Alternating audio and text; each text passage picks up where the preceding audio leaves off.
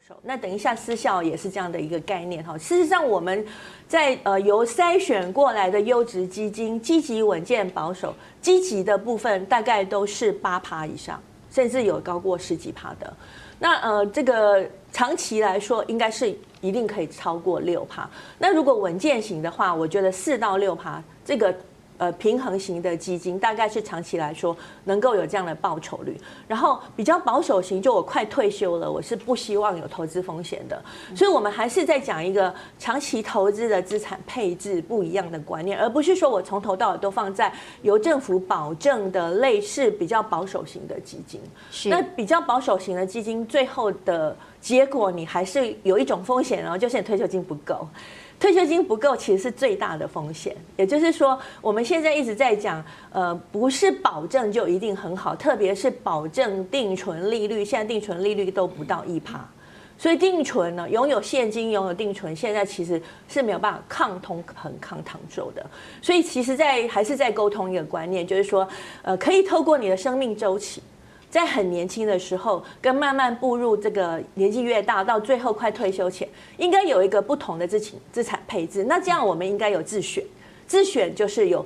至少不同的商品，让我们在不同的呃生活阶段的话，人生阶段的话，去做一个资产配置。那这样结果，我们可以有四到六 percent 以上的报酬率。因为我们私校退补制度的一个改变呢，是从九十九年那时候才开始改变。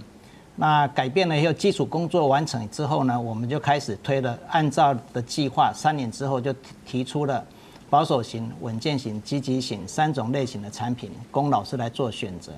那这三个类型的产品，各位可以看得到，就积极型这边呢的这个产品呢，它当然配置在股票部分会最多，稳健型是大概一半的左右，保守型它大约只有两成左右。但保守型它有保证收益。那这个情形来讲，这三个类型的产品呢，我们会看得到呢，就是说长期在经过十年下来以后呢，呃，积极型呢，它的报酬率累计的报酬率是百分之七十七点一八，然后平均每年大概报酬率在八点七左右，稳健型大约七十左右的累计报酬，然后平均的收益呢是每年的是七点九，保守型是十十九点七，然后平均的报酬是二点二。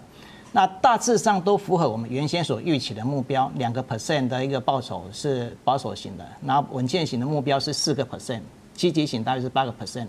那这个目标我们都达成了。那这三个类型的投资组合选择以后，刚开始的时候呢，我们是认为这个来讲才符合老师他能够呢，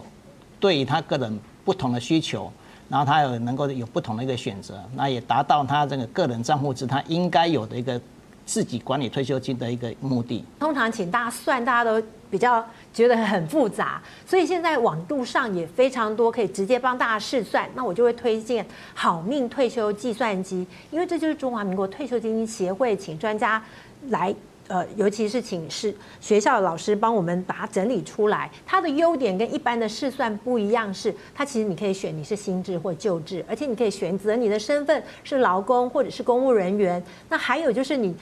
当然，一定要输入一些你预计的退休年龄跟你目前的薪资水准。那你目前的年龄，那其实他会用一些退休余命来帮你算，你退休之后预估应该要多少钱？那你目前缺口还多少？最后还会提供给你四种方向的建议。所以他。比其他一般的试算可能算完你得到一个金额，那你不知道怎么办，所以大家可以直接 Google 去搜寻“好命退休计算机”，它大概的格式就是你以只要依照上面的空格来填，最后它给你的就是一个缺口。那大家可以看到画面当中。比较有趣，其实你就要自己做决定。其实你可以不断的试算，因为一种如果算出来每个月可能要存两万多块，你就想说哇，不可能，所以你就必须去选择，你可能要提高你的投资金额。那或者是你可能三四十岁才想到这件事情，它可能会有这个结果。那你可能或许要投资报酬率，你可能就不能选那个保守只有两个 percent，你可能要选择比较稳健型。那最后你有可能还是必须要退延后你的退休。其实这些就是你要自己不断的试算之后。达到一个你每个月可以存一个你可以存下来的钱，投资在一个适合你风险承担能力的一个投资组合，预期的报酬率，那么这样子你就可以接下来去选择一个符合这样子的呃方向的一个产品。